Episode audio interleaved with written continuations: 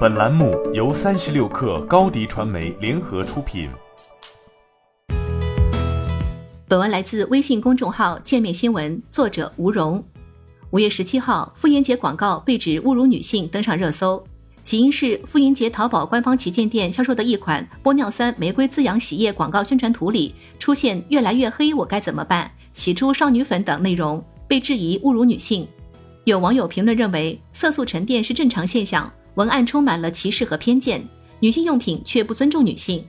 截至五月十七号下午五点左右。该涉事产品已下架。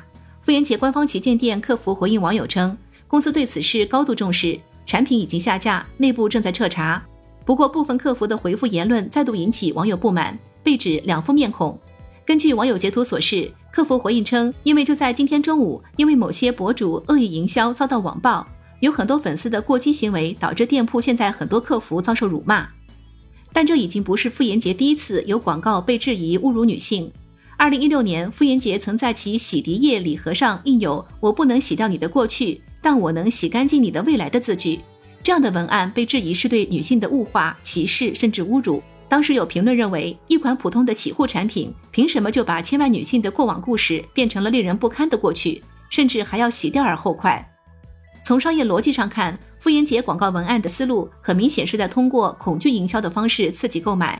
但赤裸裸的男性凝视和物化女性角度，反倒令女性消费者感到不适和被冒犯。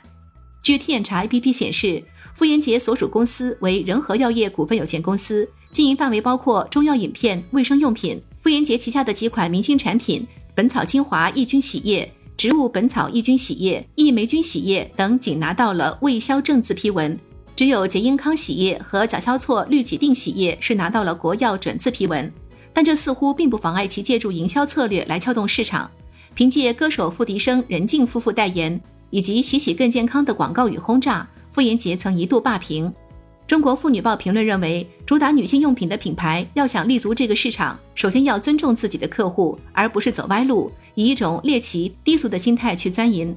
无论做的什么生意，都有必要遵循男女平等这一现代社会基本准则，对女性投以平等的目光与基本尊重。